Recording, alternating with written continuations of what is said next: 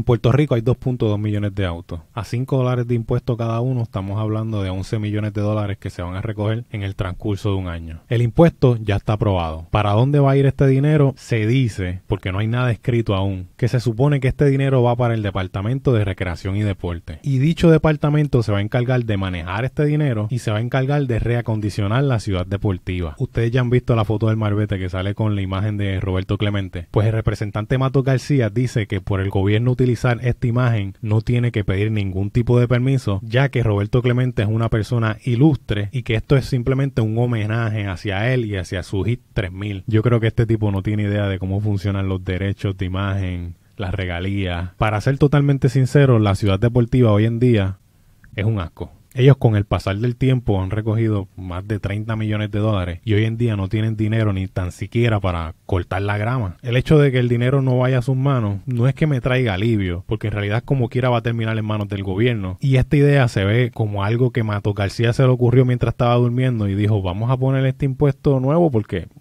porque sí. Ya yo estaba terminando de dar mi opinión sobre este asunto y no hago más que entrar al periódico Metro y veo esta noticia.